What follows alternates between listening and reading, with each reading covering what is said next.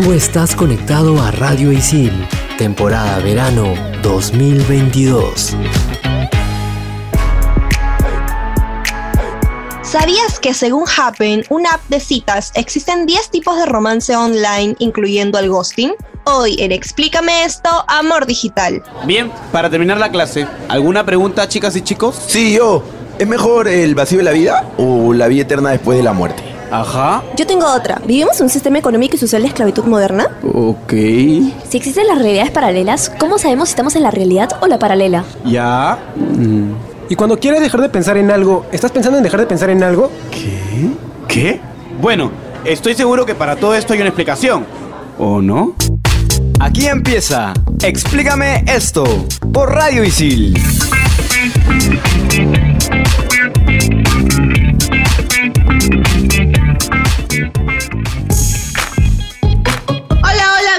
Bienvenidos a un programa más de Explícame esto por Radio Isil. Yo soy Claudia Caliciani y estoy en compañía de... Hola, ¿qué tal gente? Les habla Renzo Rostein. Un gusto poder estar acá nuevamente. Hola chicos, soy Andrea. ¿Qué tal? ¿Cómo están amiguitos? ¿Me han extrañado? Supongo que sí. Sí. Nos ha gosteado el programa pasado. No, ahí las cosas de la vida en pandemia, ustedes saben. Bueno, el día de hoy tenemos un programa en el cual vamos a estar hablando de algo que debido a esta pandemia crea, ha tomado mucho más auge y es obviamente el amor digital. Para gustos variados y vamos a tratar de conversarlos, dilucidarlos, debatirlos todos dentro de las posibilidades que tengamos. Yo quiero retomar el sabías qué, porque yo me estoy enterando recién en este programa que el ghosting es un tipo de relación. Yo pensaba que era un tipo de actitud. Bueno, yo pensé que era un tipo, una, una forma de terminar una relación, no que era una relación per se. Obviamente, como siempre pasa, el que te gostea, la que te gostea, vuelve al cabo de un tiempo. Y eso se le llama hunting. Es como lo que decían antes, ¿no? El que se va sin ser echado, regresa sin ser llamado. Exactamente igual. Y así como el ghosting o el hunting, también hay diferentes tipos de relaciones. Como por ejemplo el casting, que es básicamente buscar una compañía temporal. Un slow fade, que es cuando estás ahí, este,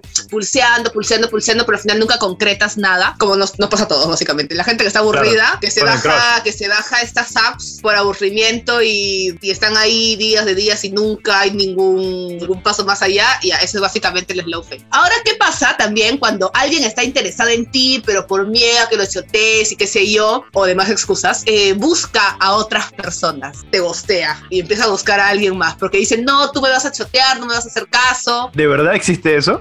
¿Eso De tiene verdad nombre? existe eso. eso tiene nombre y se llama tuning. Imagínate qué tan ansioso tienes que ser para estar interesado en alguien, salir y después dejar porque no, me da miedo que me dejes y voy a buscar otras opciones. Imagínate qué tan ansioso debes de ser. Pero eso también puede, puede de ser parte de un ghosting. O sea, el ghosting es básicamente desaparecer de la nada. El, el ghosting Ahí- necesariamente no tiene esta causal del miedo, sino es como general. En cambio, esta creo que es un Exacto. poco general. Ujú. Claro, no necesariamente. Y también, bueno, si alguien te gostea, obviamente no hay forma de que luego más adelante converses y digas, oye, ¿qué pasó? ¿No?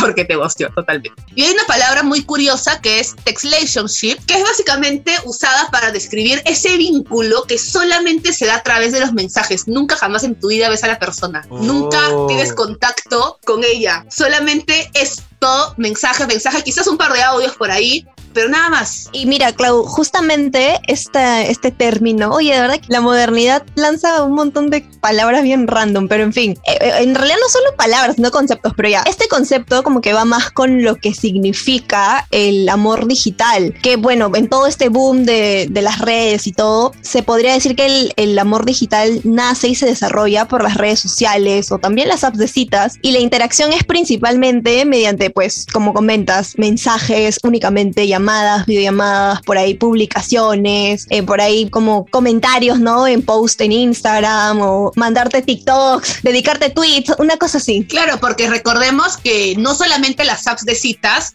eh, sirven para, para tener citas, las redes sociales también, TikTok, Instagram también está muy usado, LinkedIn por ahí, no voy a hacer este, no, no voy a dar ninguna indirecta, pero ya los que se sientan identificados ya saben, LinkedIn también se puede usar para sacar algún plan. Solamente diré que alguien del equipo de este podcast ha utilizado LinkedIn con esos fines amorosos. No voy a decir quién es. Escúchenme, estoy impactada porque jamás en la vida me he imaginado que alguien utiliza o entra a LinkedIn con fines amorosos, emocionales o tal vez sexuales, porque según yo es 100% laboral. Estoy muy confundida. A ver, el conocimiento y la preparación debe encender la llama de alguien. Uy, tienes un MBA, uff, te ves más sexy, ¿ah? Oye, eres licenciado, qué lindo, ¿ah?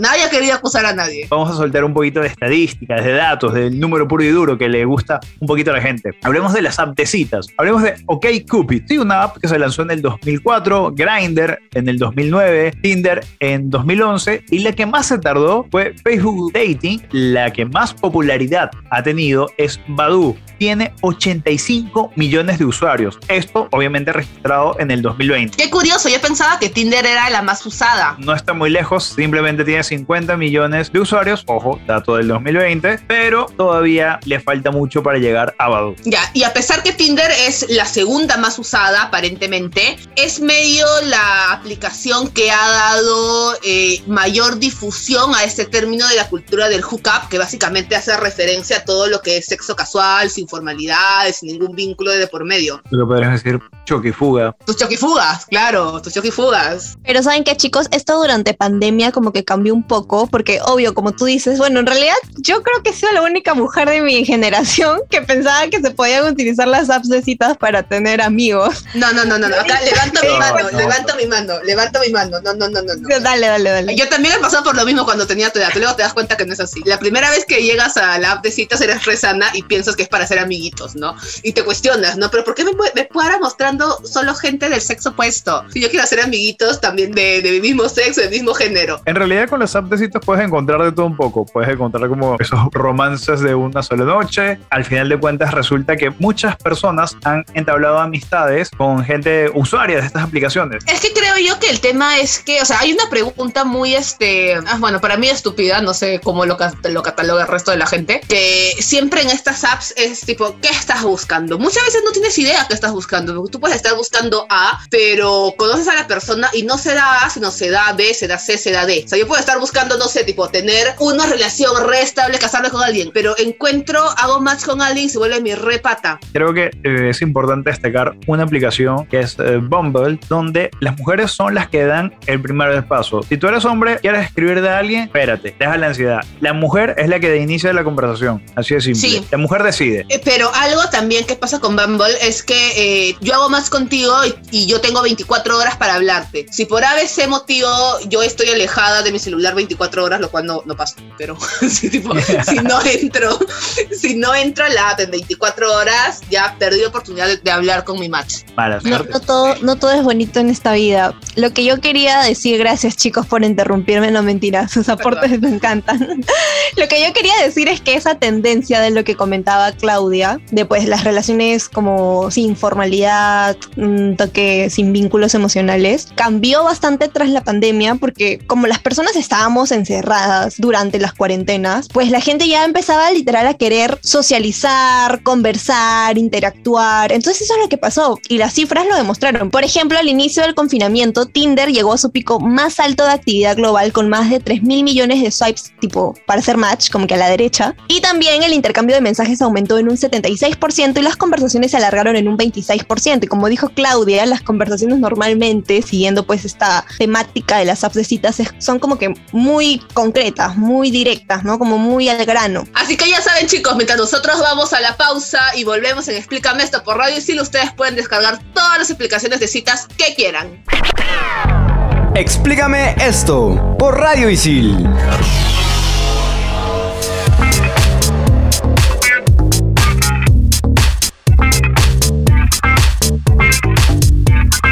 Regresamos con más aquí en Explícame esto, temporada de verano 2022, hablando del amor digital. Y la frase filosófica del día llega gracias a William Shakespeare. No es amor el amor que se transforma con el cambio o se aleja con la distancia. ¿Qué diría William? Así, todavía le digo William, ah, mira esa El Will, el Will. ¿Qué diría William sobre estos tiempos, no? Porque obviamente antes, estoy segura de que jamás se hubiese imaginado que lo moderno es pues estar enamorado a distancia o dentro de la digitalización únicamente. Entonces, esto me lleva a la siguiente pregunta. ¿El amor digital es evolución o más bien es una deshumanización? ¿Qué piensan ustedes, chicos? Un poco de las dos cosas. Evolución, sí, porque, a ver, el caso concreto de la distancia. eh, la tecnología te permite un mayor acercamiento con esa persona que tanto quieres. El, no tienes que esperar que llegue X hora del día o de la noche, de la tarde, para que los usos horarios te permitan hablar de manera cómoda. Si te sientes mal o, o ves algo que te recuerda a esa persona, se lo dices inmediatamente. Ya no tienes que mandar tus cartas que se demoraban meses en llegar recién para saber si la otra persona vivía o, o si ni siquiera sabía si estaba viva. Pero por el lado contrario, yo creo que en- ya estamos olvidándonos de lo bonito que es como esos cortejos, esos gileos, vamos a decirlo así, de ver la expresión de esa persona cuando le regalas una rosa o la flor favorita o un chocolate, o llevarle algún detallito. Creo que ahora todo solo se concentra en una cosa y ya, listo, se acabó. No me sirven las rosas. Quedo con las rosas, pero bueno, ese es un comentario aparte.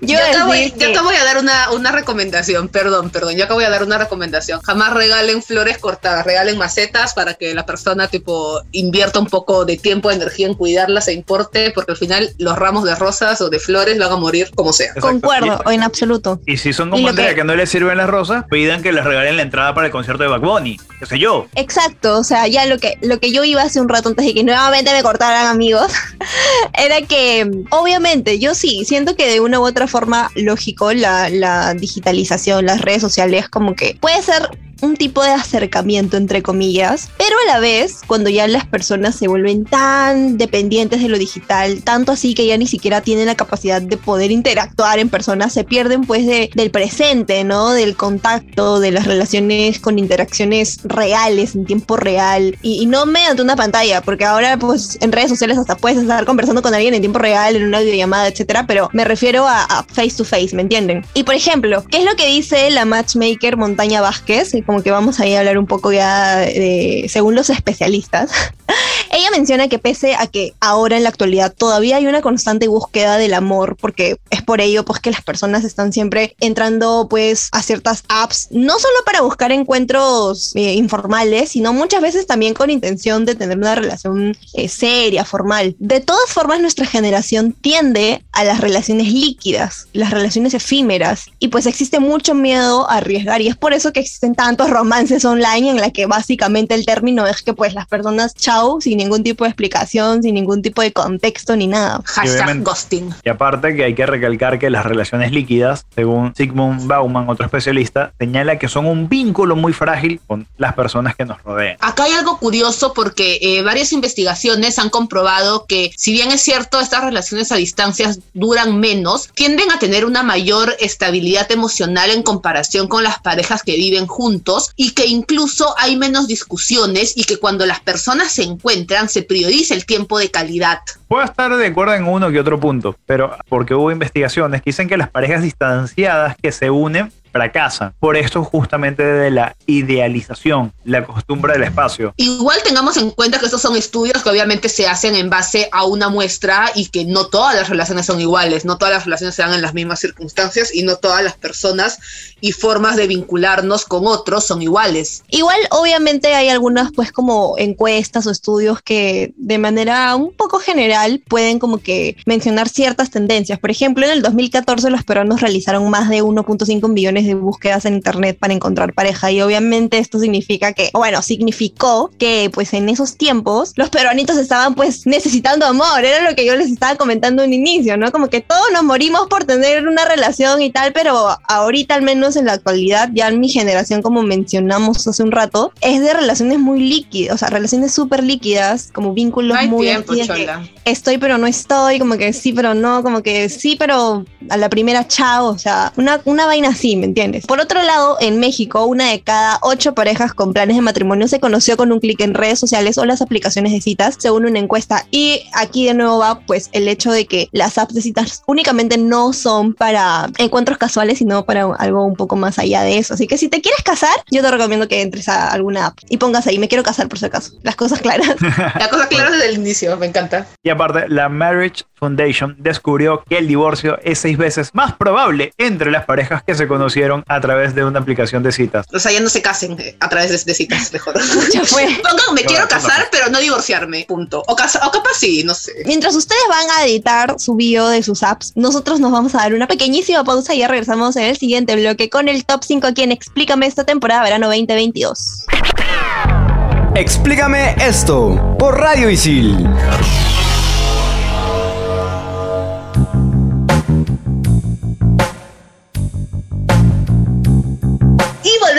Explícame esto por Radio Isil, temporada verano 2022, con este top 5 dedicado a ti, amiga, amigo, amigue, que estás ahí en afanes con otra persona, persona o persone, y te vamos a dar el día de hoy 5 ideas para tus citas virtuales. Toma nota. Top 5. Top 5. Top 5. Ver una serie en simultáneo. A ver, las plataformas de streaming ahora se han adaptado a todo lo que es modernidad e interacción digital. Así que tenemos opciones como Teleparty para Netflix y Watch Party de Disney Más que permiten ver en simultáneo una película, una serie, hacer una maratón y demás. Top 4. Cena virtual.